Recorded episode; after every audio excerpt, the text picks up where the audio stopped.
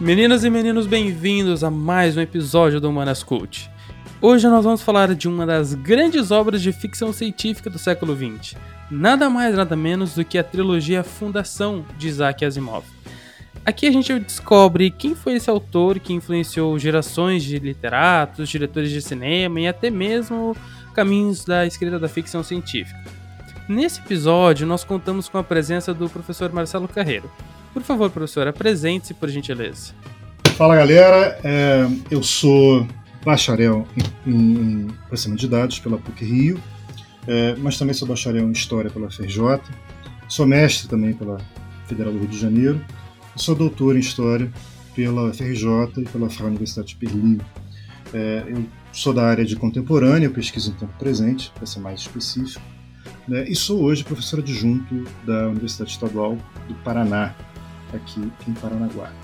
Né, eu tive o privilégio de ser é, orientador do Lawrence, então, por isso que ele está aqui ainda é, é, levando em conta que eu existo. Já agradeço ao Lawrence por isso, mas essa é a minha formação. Eu que agradeço imensamente pela sua participação no nosso programa. O nosso papo vai ser uma breve análise do contexto da escrita da obra de Asimov e seus desdobramentos para o século XX. E nós voltamos após os recadinhos.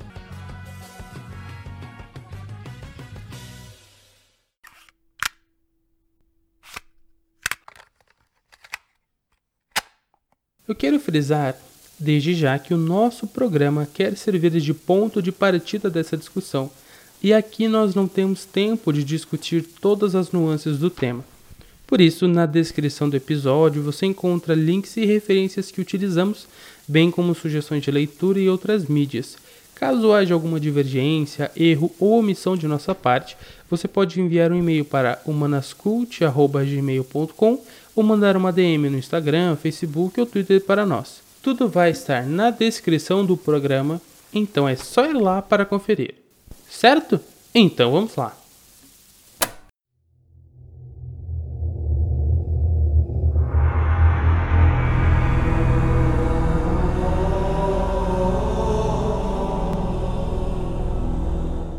Primeiramente, a gente precisa balizar alguns aspectos da obra e do autor. Por isso eu queria começar falando um pouco sobre o autor em destaque. Isaac Asimov nasceu no ano de 1920 em Petrovich, uma pequena cidade na Rússia filho de uma família russo-judaica que emigrou para os Estados Unidos quando ele tinha apenas 3 anos. Lá ele cresceu numa loja de doces em que trabalhava toda a família. Aos 5 anos ele aprendeu a ler sozinho e foi onde conheceu umas revistas sobre ficção científica chamadas de pulp, que ele passou a ler. Entrou na faculdade aos 15 e publicou sua primeira história aos 18. A maior parte da sua vida foi à procura de estabilidade, já que ele havia se doutorado em Química na Universidade de Colômbia em 1948. E, em 1942 ele foi trabalhar como civil na Marinha Americana e ele ficou lá durante três anos. É, Asimov era um grande entusiasta da ficção científica e, como chamamos hoje, um famoso divulgador científico. Por isso, suas obras são permeadas de questões físico-químicas, biológicas e psicológicas. Ele escreveu muitos contos e obras de não ficção, sendo mais de 400 produções. É bem, depois dessa introdução, eu acho que seria legal tratar um pouco sobre o contexto da época, da década de 40 em diante, para ter uma ideia da realidade de Asimov. Por isso eu queria pedir para você contar um pouco para nós sobre o que estava acontecendo nos Estados Unidos e no mundo naquela época é, eu sei que não é nada fácil ser sucinto quando tratamos de um período de tempo tão extenso, cheio de acontecimentos e repercussões, mas pode ficar à vontade com o tempo que precisar. Olha, eu acho que o principal que a gente pode colocar como uma janela para a gente observar essa época é que ciência era o do Borogodó, era a, a, a, a, palavra da época, o conceito que mais capturava mentes e imaginações. É, é, começa essa reviravolta com a teoria da relatividade geral, 1915. É, depois você tem a física quântica, você tem a Primeira Guerra Mundial, né, que é a primeira grande guerra tecnológica, onde a tecnologia de ponta é usada, né, não só em arma química, mas até no, no, no arame farpado, né, a guerra da indústria, a guerra da tecnologia. É, e a Segunda Guerra Mundial é uma continuidade disso, né, é onde a ciência é vista como uma, uma, uma, uma um elemento fundamental é, do esforço de guerra e é uma janela para o futuro da humanidade. Né? É, o próprio projeto Manhattan, que vai fazer as bombas atômicas dos Estados Unidos, começa em 39. Né? Então, eu acho que a formação do Asimov, é, voltada para as ciências e olhando o futuro da ciência, projetando né, o futuro da ciência, e estando envolvido até diretamente com o esforço de guerra dos Estados Unidos, reflete esse contexto histórico né, de primazia das ciências, e aí eu digo ciências, ciências, ciências exatas, né, as hard sciences, as ciências é, é, que estavam nessa época é, numa proeminência absurda, né, por causa dos dois conflitos mundiais. Então esse é o quadro de formação né, e é o quadro cultural histórico aonde o Asimov começa a fazer a sua formação acadêmica e a partir dessa formação acadêmica começa a escrever a sua ficção científica.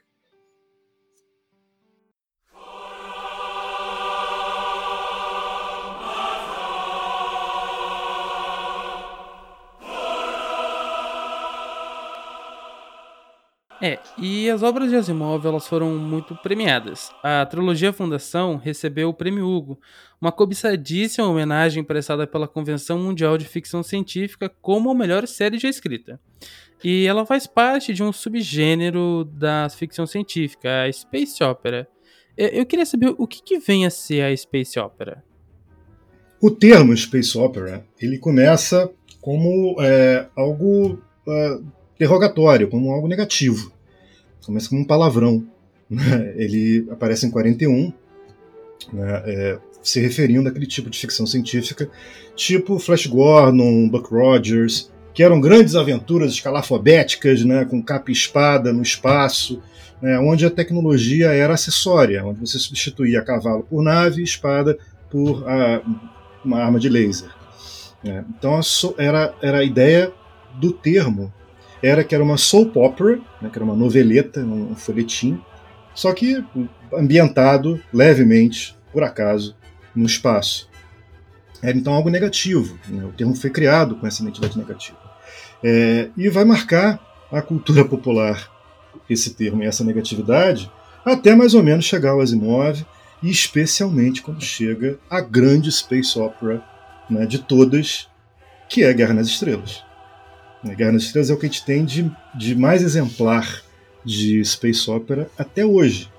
Né? Tem muito pouco de ficção científica em Star Wars. E tem muito de, de, de, de, de drama, de, de, de, aventura, né? de capa e espada. Né? É, se desviando um pouco então da ficção científica mais é, hardcore, mais, mais séria. Tem vários bons exemplos desde, de, desde o Asimov, desde Star Wars, de space opera. Né? É, tem primeiro mangá, depois transformado em anime, o Legend of Galactic Heroes, que é muito famoso né? e também é uma obra, é, uma das obras fundamentais para você entender o que é Space Opera. Né? É um grande conflito é, no espaço, com, com, heróis e tal, e é onde a tecnologia e o futuro é só incidental. Esse dia, hoje em dia, você aplicar um pouco é, esse tipo de rótulo é, é, redu é você reduzir um pouco a obra. Né? Você está produzindo uma caixinha é, e tentar, você está tentando forçar uma obra dentro dessa caixinha. Eu acho que não dá muito bem mais para falar disso. Né? Reduzir o que é a fundação, por exemplo, a um termo qualquer, que seja space opera ou sci-fi, né, ou qualquer outra coisa, é, você está podando as possibilidades de interpretação da grande obra que está tá ali. Você vê um outro exemplo é, de que a gente pode dar desse tipo de produto que não encaixa na caixinha é o Duna do Frank Herbert. É, Duna é uma ficção científica clássica né, e que, se você observar é, com cuidado, sequer ficção científica é. Né? Tem muito elemento de fantasia, tem muito elemento de crítica social, né? tem muito elemento de religião né, no Duna.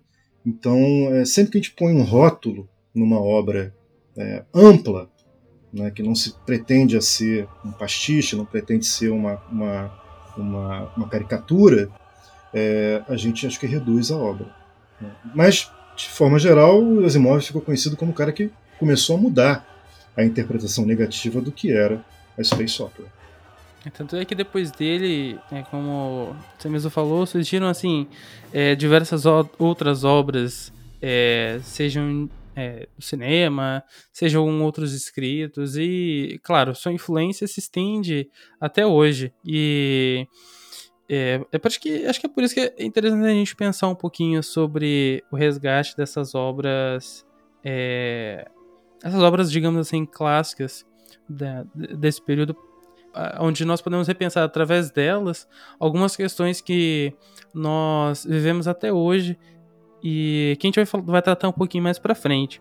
É, e especificamente sobre o começo do plot da série, eu poderia resumir em poucas palavras no seguinte. É, muitos e muitos séculos no futuro, numa época em que a humanidade desconhece a sua origem na Terra, Harry Seldon, um psicohistoriador, é chamado a depor no planeta Trantor, o coração do Império Galáctico. Seldon dizia que em breve a civilização humana como conhecida já não mais existiria, pois o governo iria cair e o universo entrar numa cena de barbárie durante 30 mil anos. É, Para impedir que essa barbárie durasse tanto tempo, ele propunha que fosse construído um refúgio no planeta Terminus, uma extremidade da galáxia, e que lá todo o conhecimento da humanidade ficasse resguardado pelos enciclopedistas, que teriam de criar a Enciclopédia Galáctica. A partir de Terminus, ou a fundação, o Império poderia ressurgir. É, Para entender o que pretendia Harry Sheldon é, com a construção da fundação, é necessário conhecer a psicohistória. E a minha pergunta é: o que vem a ser a psicohistória? Eu acho que, é, basicamente, a humanidade tem três grandes taras. Ela tem três grandes sonhos desde o início da civilização: é, a escravidão, se livrar do trabalho é, físico, trabalho manual, é, a imortalidade né, e a vidência, a capacidade de prever o futuro. Né. Boa parte das mitologias giram em torno disso, essas são as características dos deuses, inclusive, é, e marcadamente é, o Homo sapiens sapiens procura é, esses objetivos de um jeito ou de outro, né, desde o início. A escravidão hoje foi resolvida com tecnologia né, desde o 19 com a Revolução Industrial, desde o primeiro motor a vapor, a gente começou a resolver o problema da, da mão de obra física. A gente conseguiu se livrar. A gente agora escraviza o robô. Né? Inclusive o próprio Asimov vai tratar muito bem nesse tema né, em diversas obras, quando ele fala de robótica, quando ele fala dos robôs, que os robôs vão ser os novos escravos da humanidade. Né? E as consequências disso. Outra coisa que a gente é, mudou é a imortalidade. Né? A gente agora é, dobrou a expectativa de vida desde o início do século XX. É, a expectativa que a, a gente consiga aumentar ainda mais né, a, a, a existência individual humana. Tem todo um movimento é, não filosófico, mas é, é, ideológico barra sociológico é, hoje em dia chamado é, transhumanismo, né? O, o é, talvez seja o principal autor sobre isso, ele hoje até trabalha no Google, é, que fala exatamente de uma futura dispensa da humanidade da biologia. A gente transcender a biologia. É, ou seja, a gente fazer o upload da nossa consciência na nuvem. Né, e a gente escaparia da morte. Então a gente avançou também nesse, nessa grande tara da humanidade, que é escapar da morte. E tem a terceira, que é a evidência. E aí eu acho que a psicohistória ela se encaixa nessa terceira. Né? Ela é, na, nas palavras do Harry Seldon, que é o personagem que inventa essa disciplina é, nos livros, ela é a ideia de que uma população grande, é, numa população grande, você seria capaz de prever é, não o comportamento individual, mas o comportamento geral é, do grupo.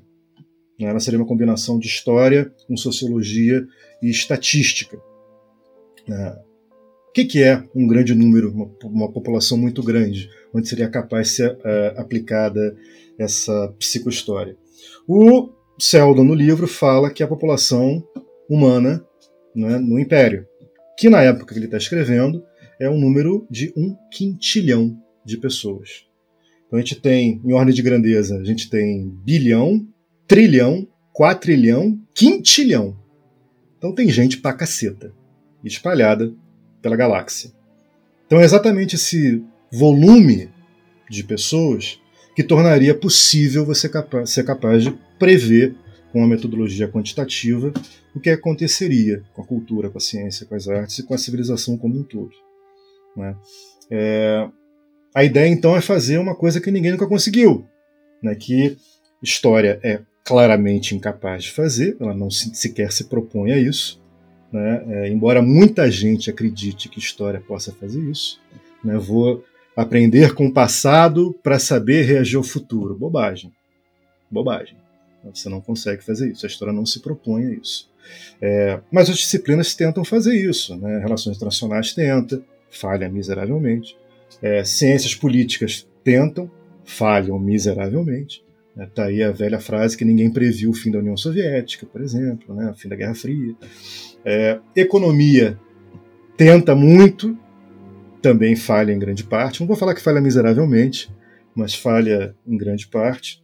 É, então eu acho que a psicohistória foi uma brincadeira do Asimov de tentar fazer uma ciências humanas úteis que servisse para alguma coisa. É, afinal, ele era doutor em química, ele vem de exatas, né, ele vem de hard science. Né, então ele queria imaginar uma capacidade das ciências humanas é, de serem melhores do que elas de fato são e podem ser. Então ele cria essa psicohistória é, com essa brincadeira. Né? Ele, em várias entrevistas, ele comenta sobre isso. A ideia bem da psicohistória é interessante. Ele lembra que é igual à teoria cinética dos gases. Você não prevê onde está cada molécula, né, cada átomo de um gás. Né? Mas você, pelo conjunto, você consegue prever o comportamento de uma massa de gás. Né? É a mesma coisa a psicohistória. Ela não vê um indivíduo, mas consegue ver um grande volume de indivíduos para onde ele vai, né, é, com qual comportamento. O interessante da psicohistória é que quando Asimov começa a escrever sobre isso lá na década de 50, é, já faz muito tempo. Né, e muita coisa em epistemologia e em ciência andou. E tem muita coisa muito próxima o que a, o que a psicohistória se propunha na época dela. Né? É, o que a gente tem de teoria do caos na matemática, né, onde surge é, hoje, é basicamente o grande problema que a psicohistória tenta resolver. Como é que, dada infinitas variáveis, você consegue chegar a uma previsibilidade, uma previsibilidade mínima de um resultado? Né? A teoria do caos ela se dedica a resolver isso matematicamente. Né? É, fractais é um, um exemplo disso. O próprio Asimov, já na década de 90, conversando sobre os livros dele da Fundação, é, ele declara a psicohistória como um tipo de é, teoria do caos com fractais. O fractal é aquela figura geométrica, né, onde uma parte, é, o todo está contido numa parte, e se você ampliar a parte, ela vira o todo né, tipo uma espiral conceitual que dá, é, quando você visualiza graficamente, dá animações muito boas, né, muito psicodélicas, mas é matemática pura da complexidade. Né? E hoje eu acho que a gente está tendo algo muito próximo dessa fantasia da psicohistória com, uh, com TI. Né? Esse, é isso que a TI está se dedicando a fazer hoje quando ela usa é, Big Data, né, grandes volumes de informação é, e tenta fazer um data mine, ela tenta trabalhar esses grandes volumes de, de informação para tentar fazer não só é, análises, mas também previsões. É isso que a psicohistória fazia. Né? Quando você aplica hoje ferramentas de inteligência artificial, como Deep Learning, com bases de dados gigantescas de Big Data, você tem algo muito parecido com o que a promessa da psicohistória tinha. E esse é um tema em debate em TI hoje. Né? Se a gente pode chegar a um nível é, confiável de previsibilidade dando esses instrumentos de processamento de dados que a gente tem hoje. Né? O, o que o Seldon vai fazer nos livros é algo muito semelhante. Ele vai usar processamento de dados, né? ele vai usar data crunch, ele vai, vai, vai mastigar número, vai mastigar estatística, para a partir de uma base histórico e social prever o futuro. Isso a gente está tentando fazer agora.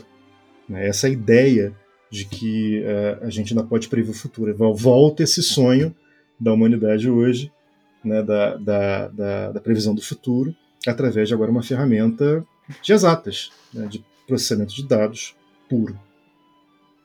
É, e aqui, pensando um pouquinho sobre a, a, época em que foi escrito a, a obra, começou lá em, na década de 40 e 42 e terminou em 53, quando lançou, quando Asimov lançou o primeiro livro a Fundação, é, e o enredo da série trata de alguns temas caros para o período pós-guerra, como, por exemplo, o preconceito contra as minorias, e também sobre como evitar o fim da civilização. Eu queria te perguntar como que isso pode ser evidenciado nos livros, e também quais outros elementos políticos nós podemos ver serem desenvolvidos. É, o legal da gente, como pesquisador, como acadêmico, de pegar é, uma obra de literatura, ou qualquer obra cultural, Coisa que o Diogo já falou no último episódio do nosso podcast, né? Que é fazer história cultural. Né? A gente pegar é, uma obra como evidência da sua época, né? quais elementos, quais discursos tem nela, né? é, declarados ou velados, né? óbvios ou escondidos, que marcam a época que ela é produzida. A gente dá para fazer isso muito bem com a fundação do Asimov. Né? O Asimov ele era é, autodeclarado diversas vezes quase militante, é, iluminista, humanista, ateu, na, na, na vasta produção né, dos contos, livros, é, de tudo que ele escreveu, é, ele identifica, você identifica esses traços formacionais dele. É, então ele tem uma postura, ele parte desse pressuposto para as análises dele. Né? A, ajuda muito também a história, a formação pessoal dele, né? a origem judaica dele, ele ter visto o que foi o Holocausto, né? inclusive engajado no esforço de guerra americano. Né? É, ele também denuncia repetidas vezes o papel dos negros nos Estados Unidos, né? antes do Civil Rights, inclusive. Né? Ele sempre se dedicou, como humanista, né? a, a denunciar uh, uh, esse tipo de, de, de, preconceito. E ele viu o preconceito com, uma, com um olhar muito particular. Uh, repetidas vezes Asimov fala é, que é uma das principais características humanas, ela está presente em toda a sociedade. Né, e era um mal universal. Né, era um mal dado da nossa condição humana. Então, não importava qual sociedade você estava incluído, é, o preconceito é sempre algo a ser denunciado e superado. Acho que dá para ver isso muito no, na fundação. Né? Esse, esse, essa chave de entendimento de subtexto fica visível na fundação diversas horas. Ele denuncia, vou citar aqui rapidamente, é, a população em Trantor, né, o planeta inicial, existe uma, uma luta de classes, né, existe uma divisão de classes muito clara, né, e de forma alguma essa sociedade é pacífica. Né, existe um mal original na, na, no Império, que é essa divisão vertical de classes. Né? Existe também é, o preconceito dos trantorenses, nos habitantes de Trantor, contra quem não é de Trantor, né? contra quem não é da sede é, do, do, do, Império. Depois, quando ele faz a fundação e a fundação vai para o planeta Terminus, é, existe volta de novo é, é, a, a, o preconceito com outra roupagem. Agora são os, os pesquisadores, né, os, os, enciclopedistas que estão em términos, que é, desconsideram, tratam como inferiores os outros membros da federação, quem está fora de términos.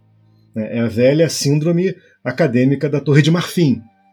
Né, eles estão isolados no planeta Términos para compilar o conhecimento humano para preservar a civilização.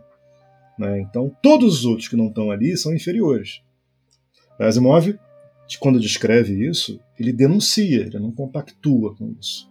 Né? Até o final que tem, sem spoiler, mas as consequências desse pensamento é, são mostradas de forma muito clara na obra. É, e por aí vai, não vou ficar aqui elencando cada é, é preconceito que Asimov coloca na fundação.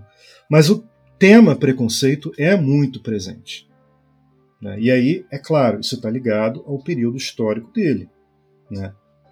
da, da, da perseguição aos judeus, da condição dos afro-americanos nos Estados Unidos, né? e da percepção que preconceito é algo universal à humanidade, né? a denúncia disso. É, outro tema que eu acho que é muito forte, né, um subtexto muito forte na Fundação, é o tema de como preservar a civilização, né, como você colocou. E aí, eu acho que é, quando é, o Asimov escreve isso, e é muito claro também, ele está citando diretamente um historiador do século XVIII, um historiador inglês do século XVIII, que é, é o Edward Gibbon, que escreve é, Declínio e Queda do Império Romano. É, o Gibbon, no, no século XVIII, ele faz a grande pergunta do que, que houve para o pujante Império Romano resultar na Idade das Trevas medieval são termos que a gente não usa mais, não é um entendimento que a gente tem mais hoje na historiografia. Né? A gente não acha que a Idade Média hoje foi a Idade das Trevas. Né? Muito pelo contrário, a gente vê muito mais continuidade né, no Império Romano do que exatamente uma quebra e, e, descontinuidade civilizacional, um período de trevas, como se imaginava no século XVIII, quando Gibbon escreve. Mas a, a ideia do Gibbon é, é, como evitar que isso aconteça de novo. Né? A civilização pode ser destruída. Como é que você evita isso? Então, quando Asimov pensa a fundação, ele acaba de passar por um trauma considerável na civilização, que é a Segunda Guerra Mundial, é, que foi uma ameaça civilizacional à humanidade. E ele escreve isso em meio a outra ameaça civilizacional, que é uma guerra atômica. Se acontece uma guerra nuclear, acaba não, talvez não acabe a espécie humana. O Homo sapiens sapiens pode sobreviver no, no, nos polos, por exemplo, né, em algum ambiente que não caia nada. Mas a civilização certamente vai, né, ela, ela se extinguiria. E não importa que como você define civilização. Né, qualquer ideia que você tenha de civilização, né, sem muito detalhe de, de acadêmico, é, se encerraria. Então a ideia é como é que você preserva isso. Esse é um papo que, é, embora seja da década de 40, década de 50 da Guerra Fria, eu acho que ressoa muito bem hoje na nossa realidade. A gente, de novo, a gente se debruça sobre a questão é, do problema do fim da civilização, seja por, é, é pelo aquecimento global, pelo problema climático, seja por uma pandemia, como como a que a gente está vivendo, né, seja por asteroide, que pode bater a qualquer momento. Né, a gente vê de novo, de novo, de novo a fantasia de um grande cataclisma que encerraria a civilização. Zumbi, né, alienígena. E aí, como é que a gente faz para preservar? Né, esse é um tema que perpassa a cultura popular hoje. Né, no jogo Last of Us, né, na série é, The Walking Dead. Como é que você faz para preservar um núcleo de, de civilização para o futuro? É essa a ideia da fundação. Né? Então eu acho que o subtexto principal da obra, que é essa, né? como é que a gente preserva a nossa cultura, no caso de um de dar ruim, né? no caso de você ter um, um, um cataclismo, com, dialoga muito com a nossa época. Então, nesse sentido, não é surpresa a obra ser atual. Ela está sendo é, relançada, revisitada, ela vai ser adaptada né, agora para a TV, pela Apple TV, porque uh, a ideia ainda ressoa com a gente. Essa é a prova de que, inclusive, a obra tem uma qualidade considerável.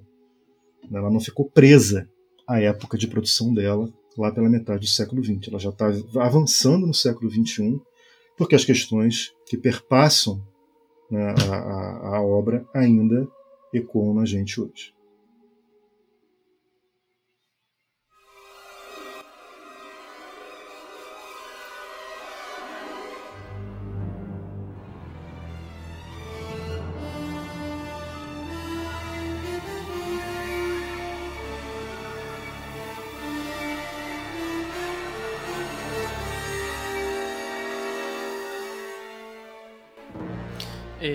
A, gente, a gente falou um pouquinho mais cedo ali que a, a obra de Asimov ela não pode ser pensada num nicho, digamos assim.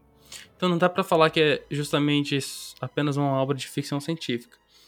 Mas, é, pensando é, nela como uma obra de fantasia, ficção científica e, e afins, é, é interessante a gente pensar sobre esse gênero, que é a partir da realidade do sujeito que acontecem suas criações, seja um livro, um filme ou qualquer outra produção cultural.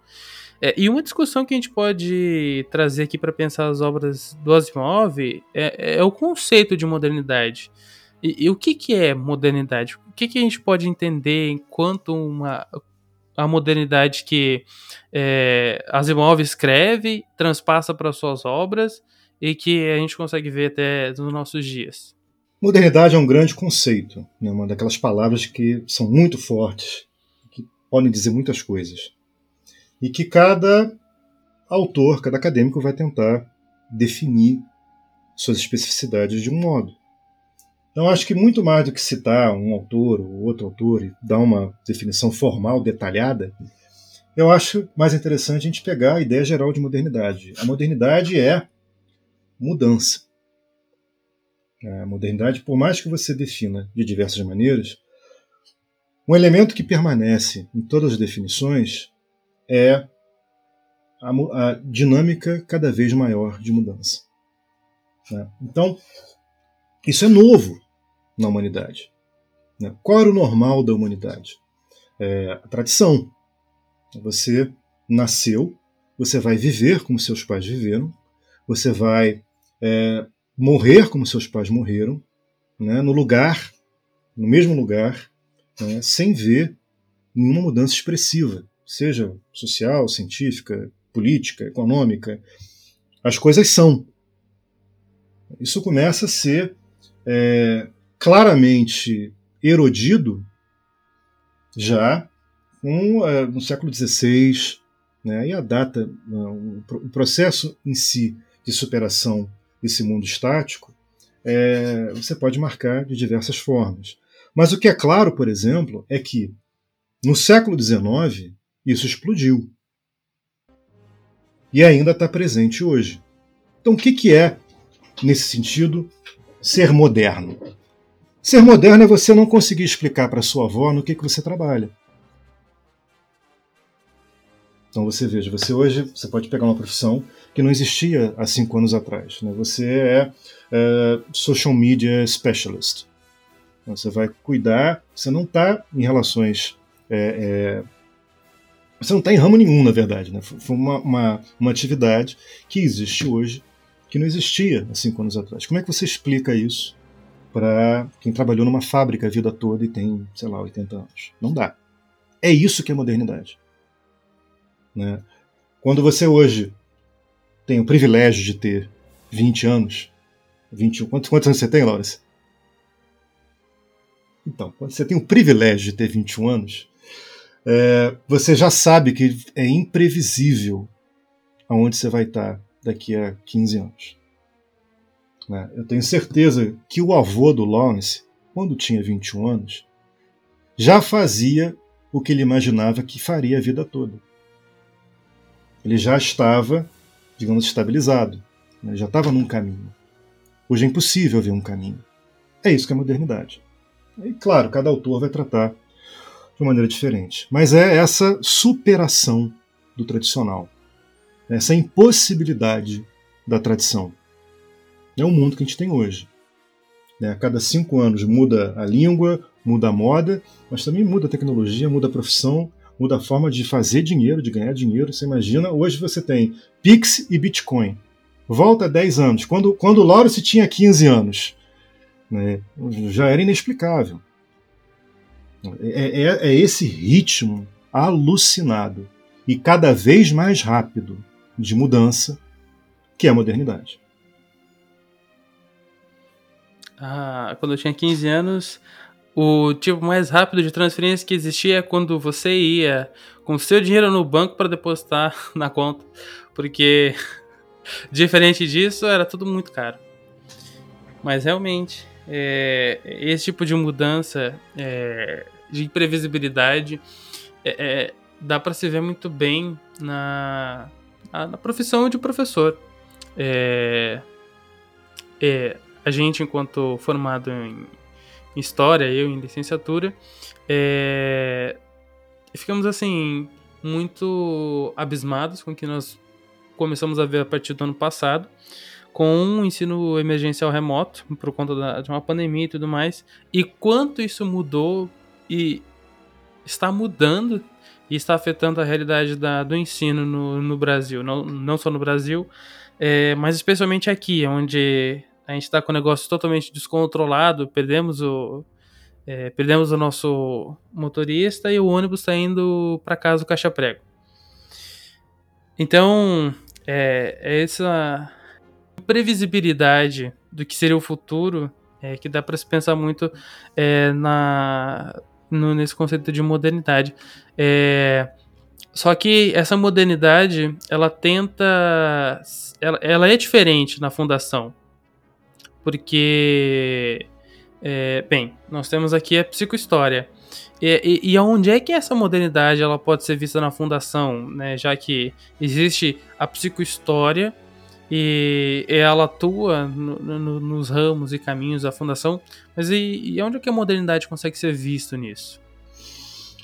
A modernidade é aquilo que a fundação é construída para deter. A fundação ela é um projeto conservador. Ela quer deter a mudança. Ah, mas a mudança é a destruição da civilização. Exatamente. Ninguém disse que mudança é algo é, inerentemente positivo. Mudança é mudança, né? sem atribuição de valor. Né? Então, nesse sentido, o que o céu não prevê com grande preocupação é o fim da civilização galáctica que ele tinha, com 30 mil anos de caos. Que, que causa esses 30 mil anos de caos? Simples, modernidade. São as mudanças. Então o que, que ele quer fazer? Ele quer interromper, ou pelo menos guiar essas mudanças para que elas não sejam corrosivas, como ele é, é, coloca. Tá? Então, é, veja, como é que é difícil você atribuir valor às coisas, né? valor moral às coisas só pelo nome. Então, a fundação é conservadora. Conservador é bom no contexto do livro. A mudança é algo negativo, né, deletério, ela destrói na, na, na, na no, no, livro do Asimov. E enquanto a gente, na, na, vida comum, a gente trata a mudança como sempre algo positivo.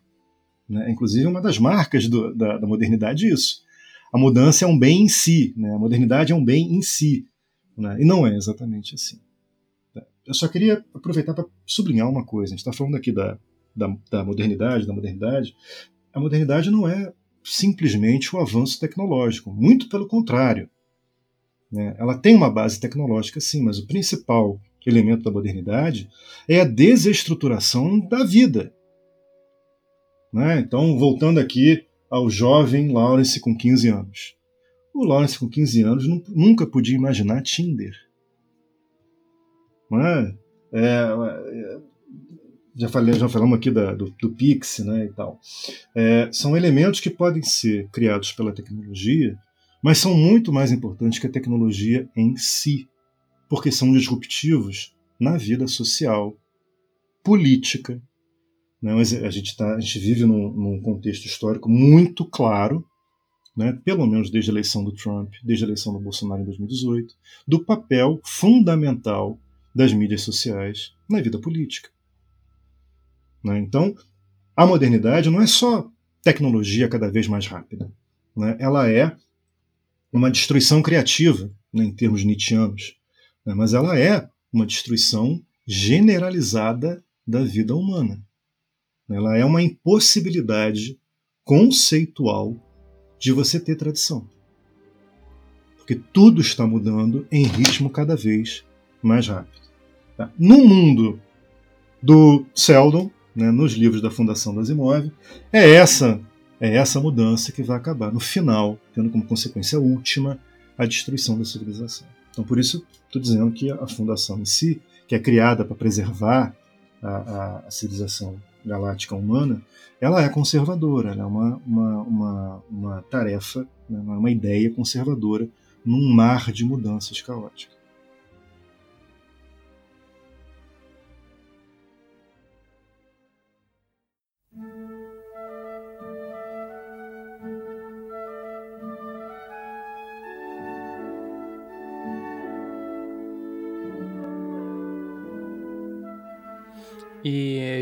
Dos autores que escreve sobre a, sobre a modernidade é o Zygmunt Bauman. E ele tem uma coletânea né, de obras que tratam sobre a liquidez do mundo, ou seja, de como a sociedade, suas instituições, crenças e hábitos se tornam fluidos diante do tempo e da modernidade. É, dá para explicar um pouquinho para a gente sobre essa fluidez do mundo? A ideia do Bauman é simplérrima. O problema do, do, do, que o Bauman trata são as consequências dessa, dessa, dessa ideia simplérrima. É, o que o Bauman vai dizer é que a, a modernidade, na verdade, ela, ela é tão dinâmica que ela é um fluido. Né? Ela é líquida. Né? O líquido assume qualquer forma, ele está sempre em movimento, ele está sempre é, é, a ser definido. Ele nunca tem uma forma final do líquido. Então, a ideia do Bauman é usar essa metáfora do líquido para falar da extrema volatilidade da modernidade hoje da quantidade de mudanças cada vez maiores. É, reagindo a essa liquidez, você tem, por exemplo, tentativas de ressolidificação, né? estendendo aqui a metáfora que o Bauman está usando. É, a ressolidificação são os conservadores, são pessoas que tentam preservar um núcleo de coisas imune à mudança, ou seja, são conservadores aqui, na fundação, aqui na, na, nos livros da fundação é a própria fundação. Né? A fundação ela é uma tentativa de se criar um sólido imune a essa liquidez é, galáctica que está causando, né, que causará, sem dúvida, a destruição da humanidade, a destruição da civilização é, por 30 mil anos de caos. É uma ideia muito. É, que quanto mais você pensa nesse conceito do Bauman, é, mais rico ele fica em consequências. É o que a gente vê hoje na precarização do trabalho, na grande questão da precarização do trabalho, é um exemplo de liquidez do mercado de trabalho. Quando você vê nas relações amorosas né, a mudança do que é hoje uma relação amorosa, do que era há 20 ou há 60, 70 anos atrás, é a liquidez das relações interpessoais. Então é esse redemoinho, de novo, líquido, mas esse redemoinho de coisas cada vez mais rápidas acontecendo, é, e nisso, nessa dinâmica, destruindo o que se acha imutável, né, o que se acha eterno, o que se acha correto para durar pela eternidade. Então, essa dinâmica entre sólido e líquido, é, basicamente, é a trama básica, né, a, a trama principal, é o núcleo duro da narrativa dos próprios livros da Fundação. É um embate entre o tradicional e a mudança.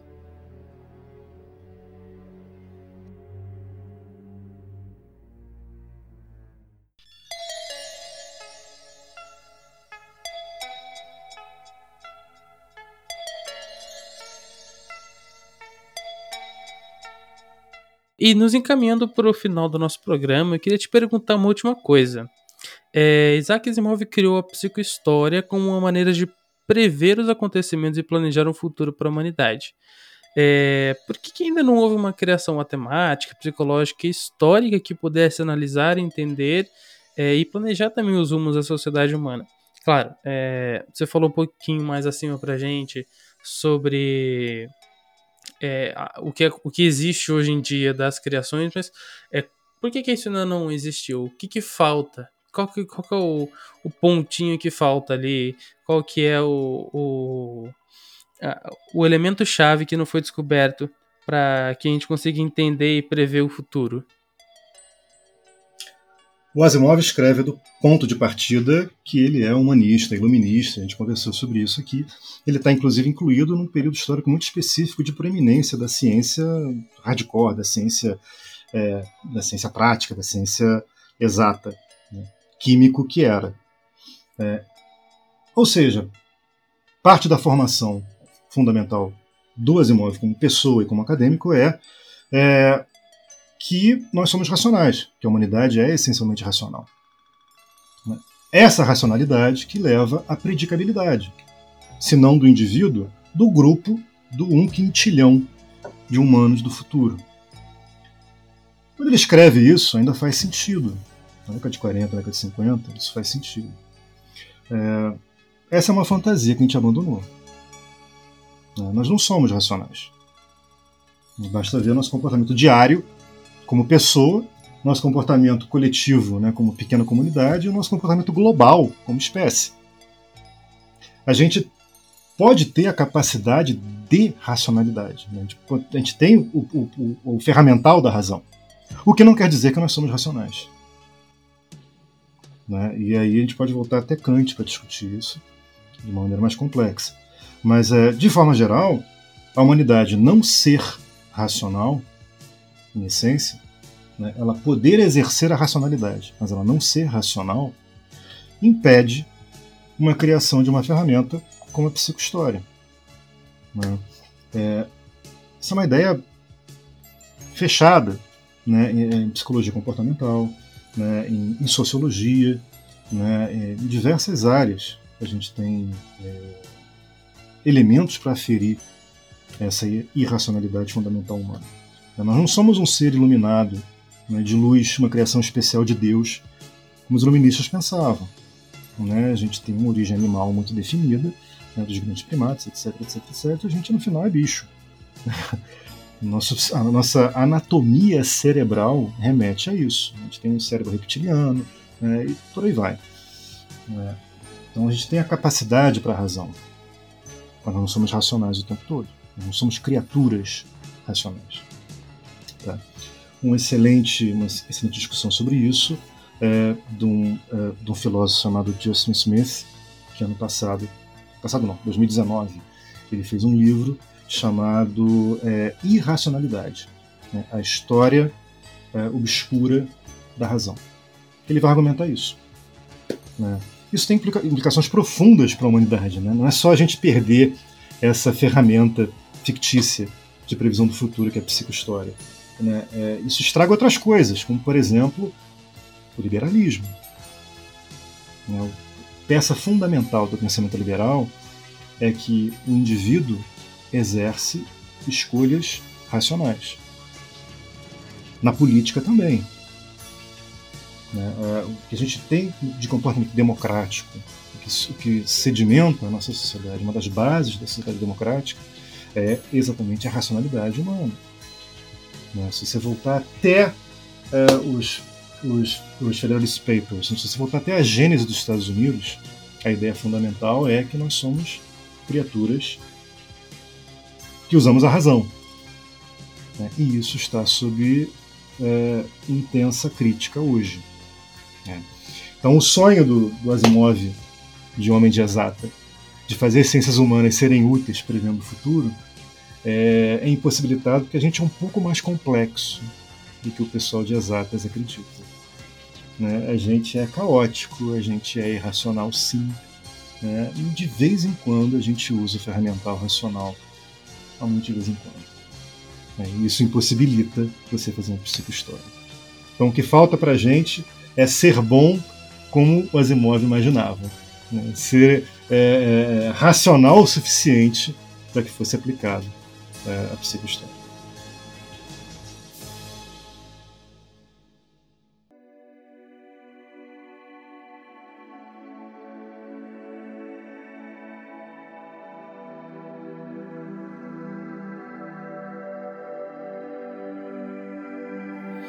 É, e como diria um grande amigo meu, o ser humano é o pior tipo de gente. e, por fim, eu queria deixar esse espaço aqui em aberto para te fazer indicações de leitura, filmes, séries, qualquer coisa. O espaço aqui é seu. Eu acho, eu, é, isso é uma cagação de regra imensa. Vocês têm que ver isso, têm que ler aquilo. É, a gente acabou de passar por um grande debate no Twitter né, sobre a validade da literatura é, clássica para o jovem. Né, foi uma grande discussão de, de, coisa de semanas atrás, se é válido ou não, vocês conheceram os clássicos e tal. Eu não acho, eu não acho legal fazer esse tipo de listinha. Não. O que eu posso fazer, eu acho interessante, é se você leu a Fundação, é, pelo menos os três volumes iniciais, né, a trilogia inicial da Fundação. É um pouco confuso falar da Fundação. Né? Asimov fez uma trilogia, depois ele voltou e fez duas prequels, depois ele voltou e fez duas sequels. Né? Tipo assim, Star Wars. Né? Primeiro vai, depois vem, depois vai de novo, e quem não está por dentro se perde. Mas essa é a graça. Né? Inclusive, é, uma das coisas legais que o Asimov fez escrevendo esses livros, esses sete livros da Fundação, é que ele fez um mundo coeso. Né? Ele juntou todas as outras histórias dele, todos os outros livros dele, e falou que estava todo mundo no mesmo universo fictício. É, então você vê o que a Marvel fez no Marvel Cinematic Universe, o Asimov já tinha feito na, na literatura de ficção científica dele, já naquela época. Então até aí o cara era uma, uma sumidade. É, mas então, se você gostou da Fundação, né, e é um livro incrível, é, leia pelo menos o resto do Asimov. Né, ele, ele, tem diversos livros sobre robôs em específico. Ele vai brincar com leis, ele vai brincar com, com situações. Ele tem uma obra imensa de contos, né, que, pelo que eu estou entendendo, agora vai se, começar, vai se começar a publicar direito no Brasil. O Asimov sempre foi um ator muito pouco publicado no Brasil. Né, é, e talvez agora a gente esteja um momento de inflexão onde ele apareça. E ele é um dos grandes autores de, de literatura do século XX. Você vê, você pode ver pela biografia do cara a quantidade de prêmios que ele ganhou. Né? Não é só o Hugo, Nebula, vários. Né? Então leia do Asimov e o Asimov mesmo ele vai te abrir para outras coisas. Né? Aí você, se você gostar de ficção científica, você passa em vez da space opera né, do, da, da fundação, se você quiser uma ficção científica mais hardcore, como são, por exemplo, Eu Robô, né, os contos do Eu Robô, é, você pode ler o Frank Herbert com Duna, né, cai no Arthur C. Clarke, né, lendo não só 2001, mas tudo. São autores que estão falando de questões, eles usam a ficção científica, e isso é muito característico desse tipo, desse gênero de literatura. Eles usam a ficção científica para tratar de temas que são caros à humanidade e questões que muitas vezes escapam da época de produção delas. Né? Você pega um episódio de Star Trek, na verdade ela trata de questões filosóficas sobre o que é ser humano, questões que ainda nos interessam. Né? Você pega é, é, qualquer obra de ficção científica, você consegue é, é, fazer essa transposição. E é uma excelente maneira de você afiar a sua percepção do que está acontecendo agora, sobre nós mesmos. Né? O próprio, a própria fundação, na ideia de falência civilizacional, traz uma questão que está sob intenso escrutínio acadêmico, né, sob intensa pesquisa, não só de história, mas de ciência política, de relações internacionais, que é, é até quando uma sociedade aguenta. Né, é, é a questão de, de, de colapso societal não civilizacional, mas a sociedade mesmo. É, e parece, pelo que a gente vem pesquisando, pelo que vem sendo publicado, que o ponto de ruptura é muito menor do que a gente imaginava. A gente aguenta muita porrada antes de acabar. Então você pega, por exemplo, Mad Max, né? pelo menos o Mad Max original. Né? O grande hecatombe foi a perda da gasolina. Acabou a gasolina, acabou a civilização. Uma obra da década de 70, no final da década de 70 e da década de 80. Hoje, se acabasse a gasolina, já não seria tanto impacto. Causaria um impacto? Sem dúvida, ninguém está negando isso, mas não seria a, o fim da civilização humana. Né? É, o que, que, seria então o fim da civilização humana? Né? Até, quando a gente tem é, a capacidade de aguentar impacto? Né? Que é um tema que dialoga com a Fundação. É, então, eu me identifico muito com, em vez de fazer lista, é, recomendar é, Perseverança. Você gostou do autor? Então procura mais do autor. Se você gostou das imóveis, você tem mais de 500 obras para ler. Então você já tem trabalho para mais de década né, de, de, leitura. E a partir dali você mesmo vai identificar qual gênero você gosta mais, qual caminho você gosta mais. Tá? Chama a atenção de que o Asimov, como um autor profícuo que era, escreveu pra caceta, ele tem muita adaptação. Né? Série, tem, tem, tem referência, né, tem cópia, cópia uh, descarada de obra dele, tem adaptação, tem filme, né, tem filme bom e filme ruim da adaptação dele. Tem o Bicentennial Man com Robin Williams, que é razoável. Tem o I, Robert com Will Smith, que talvez seja um bom filme, mas não tem nada a ver com a obra original. Então, só se você ficar no Asimov já abre um mundo para você, em cinema, em série, em outros livros. É importante a gente absorver cultura. Né? Eu acho que isso é o legal. O Asimov abre portas. Professor, muito obrigado de verdade por estar aqui a madrugada dentro gravando comigo para produzir esse episódio. É uma conversa extremamente é, que rendeu muita coisa, realmente. Rendeu um episódio excelente. Eu quero te agradecer é, pela participação, é, pelos, pelos apontamentos, pelas explicações, pelas recomendações. E realmente, quase 500 obras ou mais de 500 obras é realmente tempo pra caramba e coisa bastante para ler. Valeu, Wallace. Eu agradeço uh, muitíssimo o convite, a possibilidade de a gente voltar a se encontrar depois da orientação. Você falou para todo mundo, você foi me orientando. Brilhante orientando. Né? É, gostei muito do projeto do podcast. É um prazer né, colaborar com o podcast e falar de um tema que lida com história, mas não é história, e a gente brinca, fala bobagem, é, e é uma conversa muito proveitosa. Né? Então, obrigado pela chance de falar com todo mundo, seus ouvintes, com você, é, e de ainda fazer as recomendações de continuarem a lerem Asimov. Obrigado. E se você gostou do programa de hoje, não deixe de fazer seu comentário na publicação desse podcast, também compartilhar com seus amigos e nas redes sociais. Segue a gente lá no Humanascult no Instagram, Facebook e Twitter. Obrigado por nos ouvir até aqui e até a próxima.